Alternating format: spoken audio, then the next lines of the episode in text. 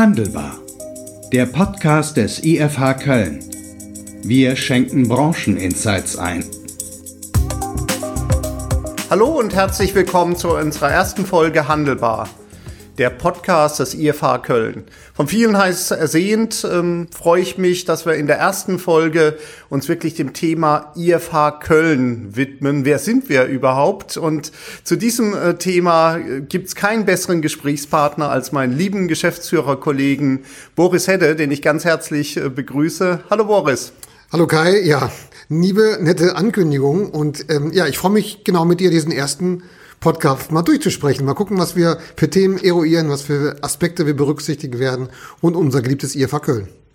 Wir kommen ja immer sehr stark von den Themen, von den Handelsthemen. Ähm, ich bin bei dem einen oder anderen Vortrag dann im Nachgang mit Fragen konfrontiert worden. Toller Vortrag, aber was macht ihr eigentlich äh, so genau? Und ich glaube, da gibt es keinen besseren, äh, das zu erklären. Du kannst das viel prägnanter als ich. Ähm, was machen wir am IFA Köln? Was machen wir? Ja, wir, den lieben äh, langen Tag. Wir kommen über die Welt der Daten und versuchen mit den Daten die Welt zu retten, sinngemäß. Verstehen, planen, machen, teilen ist ja unser Fokus. Das heißt, wir versuchen erstmal zu eruieren mit Marktforschung, quantitativ, qualitativ, was tut sich da draußen gerade in der Handelswelt, was erwarten Verbraucher, was denken die Händler, was denken alle die, die mit dem Handel zu tun haben, um daraus abzuleiten, Konzepte für die Zukunft, Ansätze, wie wir letztendlich zukünftig Handelsbranche neu entwickeln oder weiterentwickeln und am Schluss natürlich die Frage auch, wie wir das nachher umsetzen. Und was unser großes, glaube ich, ähm, Add-on ja immer gewesen ist, und dafür stehst du ja auch in besonderem Maße, Kai, ist ja die Frage auch, wie kriegen wir diese Botschaften auch geteilt in die Branche hinein, in die Medien hinein, ja, in die Welt der Branche, in die Welt des Handels. Das ist tatsächlich ja das, was uns ähm, auch auszeichnet, vom Kunden her denken. Also unsere Kunden sind überwiegend Einzelhandelsunternehmen, Großhandelsunternehmen, Hersteller ja zunehmend auch. Jetzt bringst du ja auch aus dem Bereich jetzt äh, vitale Innenstädten auch neue äh, Klientel an uns äh, heran. Ja, ich glaube, die, diese Transformationsprozess, den wir jetzt in der Branche gerade spüren, mit Strukturwandel, mit Digitalisierung und so weiter, führt ja zu neuen Ausgangssituationen und damit letztendlich auch zu neuen Aufgaben, die gelöst werden müssen. Die kann ein Einzelner nicht mal lösen, die braucht man im Zusammenspiel. Also kommen da Ministerien hinzu, da kommen die Städte hinzu, also Kommunalverantwortliche aber sicherlich auch so viele Dienstleister da draußen, die, glaube ich, gute Lösungen haben, die sie der Handelsbranche gerne angedeihen möchten, damit die für sich besser wird. Hm. Wie äh, siehst du das? Ähm, vielleicht ähm, ist ja auch der Begriff Ökosystem viel besser als, als Zielgruppe, dass wir sagen, wir, wir, wir bauen da auch wirklich ein Ökosystem auf. Da gehören die Dienstleister ja dazu, ähm, um am Ende des Tages denen, die hin zum Endkunden arbeiten, dann auch einfach bessere, bessere Daten zu geben, bessere Erkenntnisse dann auch zu geben, damit sie auch zukünftig erfolgreicher sein können? Ich glaube, Empirie ist immer der Schlüssel. Wenn ich nicht auf eine gute Datenbasis zurückgreifen kann, ist es Bauchgefühl. Und Bauchgefühl birgt immer die Gefahr einer falschen Entscheidung. Und von daher glaube ich, ist das, und das ist ja auch für, für das wir als IFA in besonderem Maße stehen, alles auf Empirie zu fußen und zu verstehen, ähm, was sich da draußen gerade tut. Mhm. Auf Basis von echten Befragungen, auf Basis von echten marktanalytischen Betrachtungen, mhm. Szenarioanalysen und so weiter. Ich glaube, das brauchen wir, um Entscheidungen auch richtig abzuleiten. Und da glaube ich fest dran. Hm. Ich glaube, unsere Daten kommen grundsätzlich aus zwei unterschiedlichen Richtungen, wenn man das so sagen äh, kann. Wir haben einerseits den Kunden, wo wir bei Customer Journey Analysen und ähnlichen ja quantitativ und qualitativ ähm, befragen, erheben, äh, messen. Und auf der anderen Seite haben wir ja noch das spannende Thema Marktdaten, für das du ja auch äh, hier stark stehst. Ja, ich, ich sage immer gerne Bottom-up, Top-down, also von oben auf den Markt draufgeblickt, kann man die Helikoptersicht vielleicht, die so ein bisschen das große Ganze betrachtet. Bottom-up heißt sicherlich immer genau zu verstehen, was Konsumentinnen und Konsumenten, was Kunden im B2B-Bereich dann wollen, ob das Handwerk ist oder ob das vielleicht auch spezifische Zielgruppen sind. Wenn wir das genau verstehen, dann glaube ich, finden wir auch den Schlüssel, um neue Konzepte auch für die Zukunft zu entwickeln. Mhm. Wollen wir vielleicht, das ist ja immer auch schwer zu greifen, so eine, so eine äh, Thematik, dass so an zwei, drei natürlich verfremdeten Beispielen mal, mal klar machen, wie wir unsere Kunden unterstützen. Was fällt dir so als erstes ja, man machen. Äh, also, ein? Ist die Frage, welche Branche picken wir uns raus bei der Vielzahlenbranche, die wir da mittlerweile behandeln? Ne? Ja, also ich fange mal äh, vielleicht ähm, an mit einem mit einem äh, großen Mittelständler jetzt im Bereich äh, Werkzeughandel. da war die Frage digitale Transformation. Wo setzt sich da eigentlich genau an? Das ist ja ein Wahnsinns-Buzzword und ähm, ich muss es ja aber in griffige Maßnahmen dann auch übersetzen. Ich brauche erstmal einen klaren Plan und ähm, dann eben auch äh, wirklich äh, eine, eine klare Vorstellung davon, wie ich dann Maßnahmen auch umsetzen kann. Da haben wir begonnen, damals Gespräche zu führen, erst im Unternehmen äh, selber mit den äh, mit 20 ähm, unterschiedlichen äh, oder Mitarbeiter aus ganz unterschiedlichen Bereichen, von vom Vorstand äh, bis hin zum Callcenter schon mit sehr spannenden Erkenntnissen. Wir haben beispielsweise dann eben rausgefunden, dass da mehrere hundert ähm, Anrufe pro Monat äh, waren im Callcenter von den Handwerkern als Zielgruppe. Ich habe meine Rechnung äh, vergessen. Ähm, äh, könnt ihr mir die nochmal zuschicken? Da ist die Handlungsempfehlung, glaube ich, relativ leicht, dass man dann sagt, gut, Download Center und du kannst den Prozess deutlich verbessern und du kannst natürlich dem Kunden auch einen viel besseren Service bieten. Und um es dann auch wirklich noch filigraner zu machen, auch für einzelne Zielgruppen, haben wir dann tatsächlich quantitativ und qualitativ Handwerker befragt und waren so in der Lage, wirklich diesem, diesem Unternehmen auch einen ziemlich detaillierten äh, Katalog dann auch äh, zu übergeben mit Maßnahmen, wie er seine Kunden äh, zukünftig besser äh, bedient bedienen kann, besseren Mehrwert noch bieten kann, mehr, äh, mehr Service äh, bieten kann, um eine höhere Kundenbindung zu erreichen. Das ist so ein Beispiel, das man einfach mal sieht. Man kann aus den Zahlen, die wir erheben, dann auch wirklich was ganz Handfestes machen, was dann zu echten, echt äh, sensationellen Resultaten auch führen kann. Ich glaube, das ist ein wichtiger Punkt. Also das Wichtige ist aber auch noch, dass es eben nicht nur um Entscheidungsgrundlagen geht, sondern es geht auch darum zu überlegen, wie setze ich es dann auch konkret um? Wie konzeptioniere ich etwas? Wie realisiere ich nachher etwas. Also ich, mir kommen direkt auch verschiedene an, äh, Projekte in den Sinn, die wir im Kontext des B2C-Handels ja auch hatten. Wenn ich an den Fahrradmarkt denke oder an äh, Fashionmarkt denke, da ging es immer um die Frage, können wir nicht auch mit Digitalisierungsstrategien Prozesse besser machen? Können wir nicht auch Kunden genauer und ähm, passender auch adressieren? Und das ist, glaube ich, ein ein Punkt, wo, da fallen mehrere Beispiele ein, wo wir tatsächlich nachher nicht nur etwas erdacht und analysiert haben, sondern wo nachher tatsächlich technische Lösungen oder neue Konzepte im Raum standen, die in der Umsetzung verprobt werden. Und ich glaube, da macht es dann auch Spaß, unsere Arbeit, dass wir nicht nur Zahlen, Daten, Fakten generieren, sondern nachher sicherstellen, dass aus denen die Entscheidungen geleit, abgeleitet werden, die nachher auch in echten Projekten münden. Und dann mhm glaube ich, ähm, generiert sich auch echter Impact und hoffnungsvollerweise auch dann ein erfolgreicheres Modell als ohne solche Zahlen. Hm. Weiteres Beispiel, an dem man, glaube ich, auch sieht, dass das, was wir machen, eigentlich immer wichtiger wird für die, für die Unternehmen, weil die Welt draußen halt viel komplexer äh, wird, indem man Customer Journey Analysen, was wir ja mhm. für viele Unternehmen ähm, hier erfolgreich äh, durchführen, wo man merkt, es kommen immer mehr Kanäle dazu, ähm, die, die Unternehmen sind immer unsicherer, wie positioniere ich mich dann? Auf welchem Kanal, wie spielen diese Kanäle äh, miteinander äh, zusammen. Wir haben Social-Media-Kanäle, wir haben natürlich die Online-Kanäle, aber deswegen gehen ja auch die, die klassischen Kanäle hin zum Kunden wie, wie Print oder das Ladengeschäft, die gehen ja nicht weg, die muss ich ja jetzt ganz anders verknüpfen. Und Unternehmen tun sich, glaube ich, sehr leicht dann äh, daran, Transaktionsdaten zu analysieren, aber bei jedem Wechsel des Kanals wird natürlich dieses Verständnis Verständnis für den, für den Kunden ja dann nochmal deutlich erschwert, weil ich da kaum noch äh, feststellen kann, wenn er dann bei mir im Ladengeschäft war, kauft er danach bei mir online oder eben auch nicht. Es sei denn, man arbeitet eben mit einer Institution wie mit uns zusammen und erarbeitet sich wirklich dieses Kundenverständnis. Und ich glaube, da können wir wirklich einen großen Mehrwert äh, bieten. Wichtiger denn je, wo die Märkte enger werden, wo die äh, Kunden verwöhnter sind äh, denn je, wo es auf Kleinigkeiten ankommt ob ich Kundenbindung erreichen kann oder eben auch nicht. Einmal das und dann auch, glaube ich, auch aufgrund der Rahmenbedingungen, die sich jetzt gerade ergeben. Wenn ich an die Corona-Krise denke, die uns gerade alle massiv beschäftigt, die hat eine große Implikation natürlich auch auf die betriebswirtschaftliche Ebene der einzelnen Unternehmen. Die brauchen vielleicht eine stärkere, bessere Finanzierung. Sie brauchen Argumente, warum man an das Geschäftsmodell glaubt. Sie brauchen auch ähm, konkrete Empfehlungen, wie letztendlich Zukunft auch gestaltet werden soll. Und ich glaube, in beiden Kontexten kann, kann eine Datenbasis, die wirklich empirisch fundiert ist und in der Breite auch validiert ist, eine große Hilfe sein, um, um, um Sicherheit für eigene Entscheidungen auch nicht nur zu gewähren, sondern tatsächlich auch andere zu überzeugen. Hm.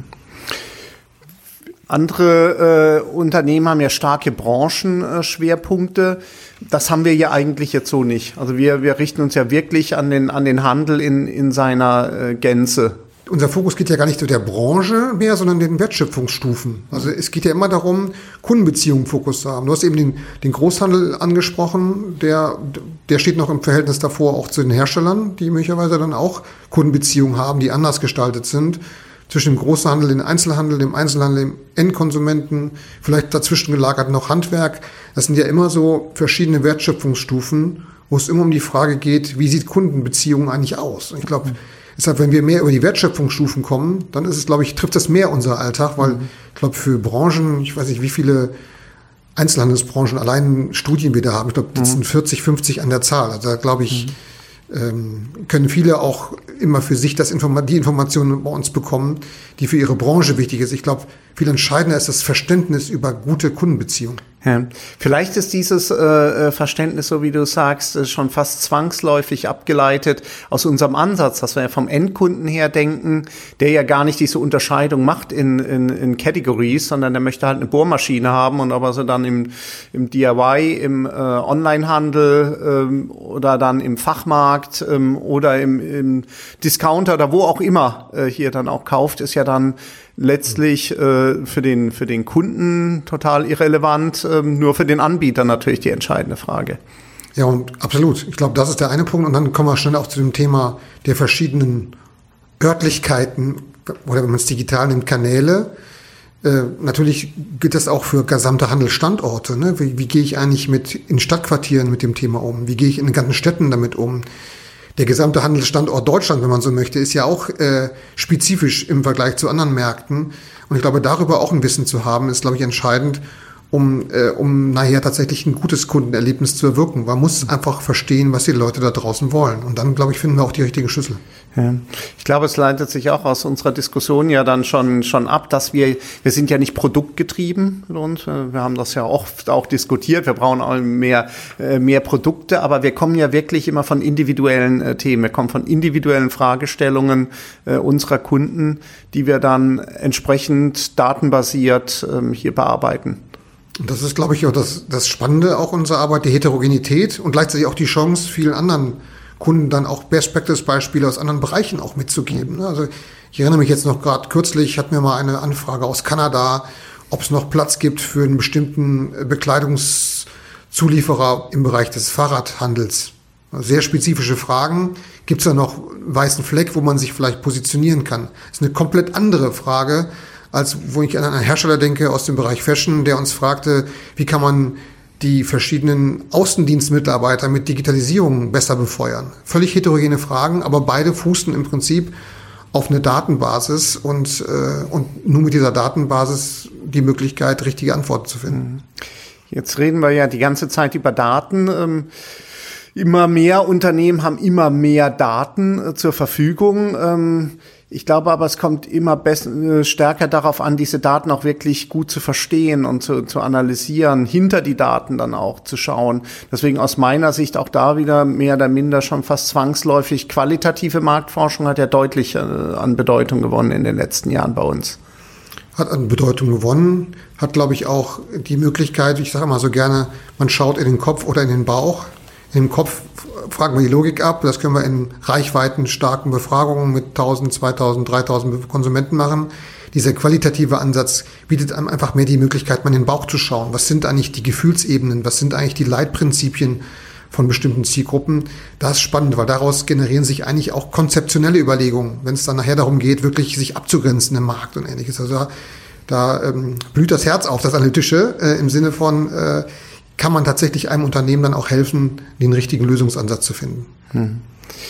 Jetzt äh, äh, blicken wir ja auf eine ganz lange Historie hier zurück äh, im IFH 1929 äh, gegründet. Jetzt wenn man sagen, so eigentlich als Spin-off mhm. äh, der Uni Köln. Jetzt wollen wir da den, äh, den, den, den Zeitraffer äh, machen. Mich würde interessieren, Boris, äh, du kannst dich vielleicht noch dran erinnern, als wir uns äh, kennengelernt haben, zum ersten Mal äh, gesehen haben auf dem Parkplatz äh, der Wieso-Fakultät äh, hier. Ähm, das ist jetzt elf Jahre, äh, gut, äh, gut elf Jahre her. Was wusstest du denn damals über das äh, IFH? Ich muss ganz ehrlich sagen, ich musste erst mal fragen, für was diese Buchstaben stehen, die da waren. Und äh, als ich dann hörte Institut für Handelsforschung, dachte ich, ach ja, prima. Handel ist ja ein eher emotionales Thema. Forschung ist ein empirisches Thema. In der Kombination muss was Interessantes sein. Und so kamen wir eigentlich in das Gespräch damals rein. Ähm, ich war beeindruckt von der Historie, die das IFA ja ausgewiesen, äh, immer schon ausgewiesen hat. Und, und im letzten Jahr 2020 natürlich geradezu frappierend, wie sich dann Zeiten wieder drehen. Weil, ähm, wenn ich überlege, ich habe mir die alten Satzungsunterlagen der ersten Tage auch mal angeschaut, spaßeshalber. Da ging es darum, in der Finanzkrise, bei der großen Depression, dem Handel eine Möglichkeit zu geben, mit Finanzkennzahlen Zukunft zu realisieren. Und wenn ich an die Corona-Krise heute denke, muss man ja fast sagen, unser Grundauftrag hat sich gar nicht so sehr geändert. Nur die Ausrichtung ist halt eine komplett andere. Ja, es ist, äh, ist wirklich äh, ist Wahnsinn. Jetzt können wir natürlich auch sagen, Tradition ist ja kein Geschäftsmodell. Also wir, wir waren ja jetzt auch gezwungen, uns, uns sehr stark äh, zu verändern. Ähm, wenn du so zurückblickst auf die, auf die letzten ähm, elf Jahre, was waren so dann zentrale äh, Punkte, wo du, an denen du es wirklich festmachst, wie wir uns da auch weiterentwickelt haben? Ich glaube, in der Zwischenzeit gab es ja auch die Übernahme eines Teilbereichs ähm, von der BBE Handelsberatung, äh, der Markt- und Strategiebereich, der hat uns nochmal einen ganz anderen Impuls gegeben hinsichtlich der Bewertung von Märkten und Branchen. In Kombination mit dem vorher schon verfügbaren Erkenntnissen rund um Konsumentenerwartungen und Meinungen und den über Jahrzehnte ja von großer Bedeutung im IFA auch gewesenen Betriebsvergleichen, glaube ich, ist eine echt tolle Datenbasis entstanden, die es wahrscheinlich in der Form deutschlandweit nicht nochmal gibt. Und die drei Perspektiven aus der Marktsicht, aus der Kundensicht, aus der betriebswirtschaftlichen Sicht, das zusammenzubringen, glaube ich, war ganz entscheidend. Von daher war der Zugang der Kollegen von der BBE ein ganz, ganz großer Hebel, aber sicherlich auch ähm, das Themenfeld Digitalisierung, das erstmal sehr allgemein behandelt worden ist, aber sukzessive immer detaillierter betrachtet wird. Ich meine, nicht umsonst haben wir einen Club darüber aufgebaut, nicht umsonst ist das ECC Köln auch entstanden, äh, schon mit einer längeren Vorauf, also vor, dieser, vor diesen elf Jahren zwar, aber ich glaube, die, die Gestaltung und diese Expertise, die dieses ECC Köln auch ausgemacht hat, das war, glaube ich, schon das Ergebnis der letzten zehn Jahre. Und nicht umsonst ist es heute einer der wichtigsten Adressaten, wenn es darum geht, Insights für die Branche, Insights aus der Branche in die Medien auch zu transportieren. Ja, da, äh, in der Tat, das ist ein, das ist ein Punkt. Äh, ich erinnere mich noch äh, gut dran. Hier ähm, Oktober 99 sind wir ja mit dem mit dem Vorläufer des ECC Köln, ECC Handel, an den an den Start gegangen. Da hatten wir äh, gerade mal eine E-Mail-Adresse äh, hier und wir hatten mühsam uns vorher dann auch eine Domain äh, gesichert äh, gehabt. Ähm, äh, verrückt. Ich glaube, das Thema war äh, die ersten Jahre schwierig dann auch äh, zu transportieren, weil es ja doch den einen oder anderen nach der Dotcom-Blase gab, der gesagt hat, das geht wieder weg. Ähm, äh, das wird in meiner Branche nie passieren. Ähm, aber inzwischen haben wir da doch äh, hier wirklich auch ein Fundus aufgebaut, Erfahrungen äh, gesammelt, unglaublich äh, Projekte auch gemacht in diesem Bereich Digitalisierung, von dem wir natürlich äh, zehren können. Wir haben 2002 die erste Multi-Channel-Studie in Deutschland äh, veröffentlicht. Ähm, inzwischen ist das Thema als Cross-Channel oder Omni-Channel eigentlich äh, eine Selbstverständlichkeit geworden. Die Effekte längst bekannt, aber wir profitieren davon, wie du es gesagt hast, dass wir inzwischen natürlich auch da weiter drehen können, die Schraube, dass wir viel detaillierter, wenn man sich so die alten Folien anschaut, ist man manchmal äh, ja fast schon erschrocken, mit welchen aus heutiger Sicht Binsenweisheiten man damals letztlich noch Erkenntnisgewinn dann auch äh, verschaffen konnte. Und das ist ja auch eine wesentliche Aufgabe von uns, wenn wir uns anschauen. Wir haben, du hast den Club erwähnt mit, mit äh, gut 360 äh, Mitgliedern, die wir inzwischen auch haben. Wir hatten, glaube ich, im Jahr 2019 äh, 230 30 äh, gut Vorträge ähm, auch gemacht. Ähm, äh, Im letzten Jahr waren es aufgrund der Pandemie natürlich ein paar äh, weniger, zumindestens äh, in, in Präsenz. Dafür haben wir 83 Webtalks äh, durchgeführt. Also wir verstehen uns ja ein Stück weit schon auch als, als Meinungsführer äh, für den Handel in Deutschland, als diejenigen, die dann auch neutral Content-basiert sich mit den Themen beschäftigen, die den, die den Handel umtreiben, vor allen Dingen den Handel der Zukunft. Absolut. Ich glaube, diese Impulsfunktion ist natürlich auch, und das ist ja auch ein weiterer Punkt, glaube ich, in den zehn Jahren zurückblickend, wo wir uns wirklich, glaube ich, maßgeblich auch verändert haben, ist bei der Gestaltung unserer Veranstaltung. Mhm. Es geht nicht darum, äh, einfach nur Impulse zu setzen oder irgendwelche Forschungsergebnisse zu präsentieren, sondern es geht wirklich um echtes Networking, um richtig substanziellen Diskurs in der Branche. Irgendeiner sagte mal auf dem ECC-Forum, da werden die Buzzwords des folgenden Jahres auf den Boden getackert. Ich glaube, das traf es ganz gut, äh, weil genau das ist, glaube ich, das Ziel, dass wir uns sehr früh mit Zukunftsthemen auch beschäftigen, dass wir sehr früh in den Diskurs mit den Leuten gehen und damit, glaube ich, auch mal eine sehr abgewogene Perspektive auf verschiedene Dinge haben. Hm. Ja, ich glaube, ähm, im, im Rückspiegel betrachtet ähm, haben wir natürlich auch ein bisschen, wenn man so will, Glück gehabt, dass wir doch frühzeitig auf die richtigen Themen äh, gesetzt haben. Wir haben ja hier zwei große Schwerpunkte ähm, im, im Haus, ähm, Digitalisierung und, und dann das Thema Strukturwandel, mhm. äh, vitale Innenstädte äh, eine Studie lange, sogar vor meiner Zeit im IFH, ja hier schon im IFH durchgeführt wurde, noch damals unter dem Begriff äh, BAG Kundenverkehrsuntersuchung, die aber jetzt ja auch wirklich eine Benchmark-Studie äh, geworden ist und vitale Innenstädte alle zwei Jahre durchgeführt. Jetzt auch wieder im vergangenen Jahr 107 Städte, die sich äh, beteiligt haben. Und das ist ja inzwischen auch ein ganz starkes Standbein jetzt auch unserer Aktivitäten, zu schauen, wie man letztlich auch Städten bei dieser großen Herausforderung unter die Arme greifen kann. Absolut. Ich glaube, das ist, äh, da ist geschaffen worden, wirklich eine extrem gute Datenbasis zu generieren. Die Studie, die du ankündigst, die vitale Innenstadtstudie oder Innenstädte, die ähm, ist ja nicht nur eine der wahrscheinlich am meisten zitierten Innenstadtstudien in Deutschland, sondern glaube ich auch von der Fallzahl her mit Abstand die größte. Jede Erhebung hat 60.000 Interviews ungefähr nach sich gezogen. Das heißt, wir greifen dort auf einen Fundus von Daten zurück. Das, da, da schlägt jedes Analystenherz hoch und entsprechend auch die der Kommunen. Und äh, aber nicht nur die der Kommunen, auch die ministerielle Perspektive blickt natürlich darauf, weil es um die Frage geht, welche Rahmenbedingungen müssen geschaffen werden. Ich, ich bin beeindruckt immer noch von den tollen Studien, auch den Inszenierungen, die wir mit dem Landeswirtschaftsministerium durchgeführt haben, in NRW, in Mecklenburg-Vorpommern, wir mit dem Bundeswirtschaftsministerium auch darüber diskutiert haben, wo die Reise hingehen muss bei den Innenstädten, um tatsächlich nachher... Sogar mit Herrn Altmaier? Mit Herrn Altmaier ja, himself, der ist ein unvergessener, äh, unvergessener Digitalworkshop im letzten Jahr. Ähm, und immer geht es um die Frage, wie gestalten wir die gesellschaftlich wichtigen Zentren, wo Handel vielleicht eine andere Funktion zunehmend übernehmen wird, wie gestalten wir die um? Und äh, das nachher runtergebrochen auf Städte zu exekutieren und mal zu versuchen, echte Prozesse anzustoßen, zu verändern oder Projekte zu realisieren, das macht natürlich Spaß. Also ich habe mich gefreut, dass wir jetzt im letzten Jahr auch mal unserem Heimatmarkt Köln ähm, auch ein Digitalprojekt aufsetzen konnten, wo es darum geht, tatsächlich die Fädel, das sind so die Kieze in Köln, äh, wie man diese Fädel vielleicht auch mit digitalen Lösungen so befeuert, dass dann auch lokale kommerzielle, aber auch nicht kommerzielle Akteure davon profitieren können. Und ich glaube, in diese Richtung wird es weitergehen, aber wie immer empirisch basiert. Ja, man merkt, glaube ich, wir sprechen extrem gerne über Inhalte, wir sprechen extrem selten über uns. Äh, vielleicht ein paar Punkte, die, die auch für die Hörer äh, interessant äh, sind, über uns, über das IFH äh, Köln. Knapp 50 Mitarbeiter hier, Standort Köln, tolles Team. Tolles Team, sehr heterogen auch in, der, in den Kompetenzen, im Alter, in den Erfahrungswerten. Da ist die digitale Affinität verortet, gleichermaßen wie jahrzehntelange Bewertung von Märkten. Ich glaube, das macht uns eigentlich aus, die Heterogenität auch unserer Leute mit unterschiedlichen Erfahrungswerten. Aber am Ende des Tages schlägt überall ein Herz, und zwar das Herz für den Handel. Und das ist, glaube ich, was uns ausmacht. Nach wie vor eine Verknüpfung auch mit der, mit der Uni Köln, mit äh, Professor Werner Reinhardt. Ähm hier einer unserer Gesellschafter, mit dem wir ja auch äh, beispielsweise bei den Schwerpunktstudien ja intensiv zusammenarbeiten, wo wir ja da auch diese methodische Kompetenz der Uni Köln mit einbringen können. Ich glaube, das ist ein ganz wichtiger Punkt, aber auch das ganze Konstrukt drumherum.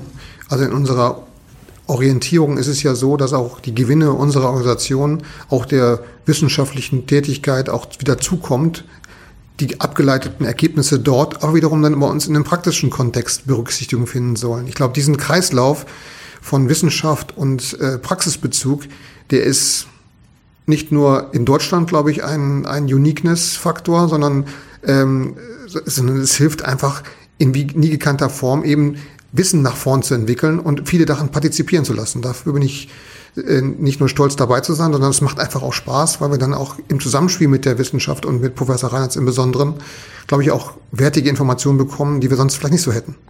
Ja, Wissen nach vorne entwickeln. Was siehst du an, an großen Themen jetzt für die, für die äh, nächsten fünf bis zehn Jahre und was bedeutet das für uns als IFH? Ich erinnere mich noch, als wir kurz vor der Corona-Krise unsere Studie Handelsszenarien 2030 veröffentlicht haben, welche Aufmerksamkeit das brachte, wie wir uns mit solcher Szenarioanalysen auch angeguckt haben, was Zukunft gestalten bedeutet, welche Erfahrungen und welche Herausforderungen wir da letztendlich zu meistern haben werden.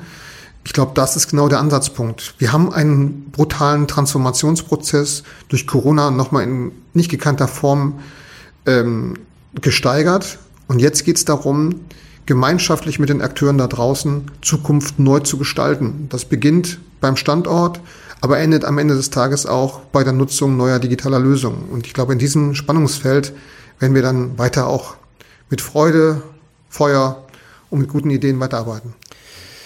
Ich glaube, das, was wir, was wir in den nächsten Jahren auch sehen äh, werden, wird auch immer bessere Daten benötigen, beziehungsweise dann da die richtigen Antworten äh, drauf zu finden. Ich glaube, da kann man ja aus dem, aus dem Online-Bereich vielleicht auch lernen, vielleicht auch als, als Städte, als, als Stadtteile, auch als Unternehmen auf der Fläche.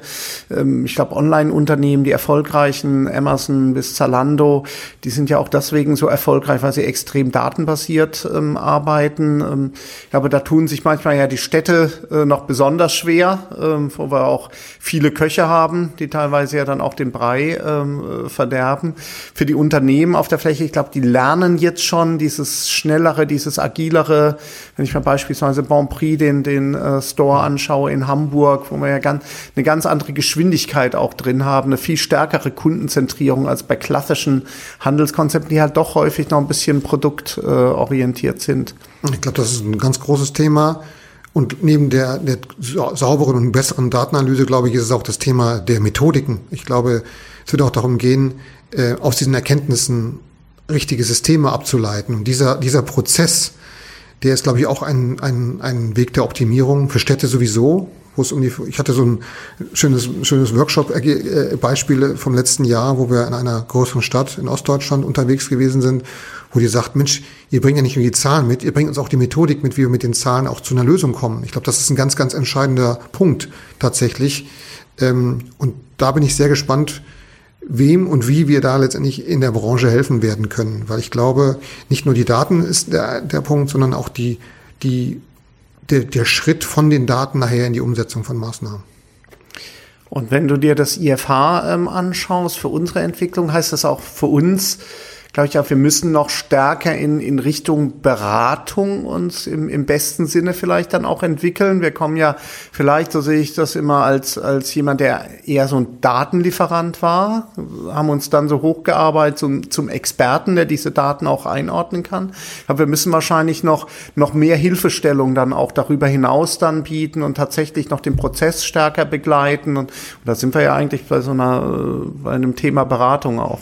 Ich glaube, das ist ein ganz, ganz wichtiger Punkt. Wobei ich glaube, das hat auch mit dem dritten Punkt, den wir vielleicht, wenn wir an Zukunft denken, äh, zu tun, nämlich mit dem Zeitalter der Kooper echter Kooperation. Ich glaube, wir müssen, keiner wird mehr alles selber lösen können. Das gilt für den Handel, das gilt für andere Branchen, das gilt für ganze Stadt äh, oder Stadtquartiere sondern es geht darum, über einen kooperativen Ansatz Wege zu finden, gemeinschaftlich Lösungen zu entwickeln. Das Gleiche gilt auch für uns. Also ich glaube, natürlich müssen wir mehr in Beratung gehen und natürlich werden wir einfach zwangsweise auch mehrfach um Handlungsempfehlungen gebeten.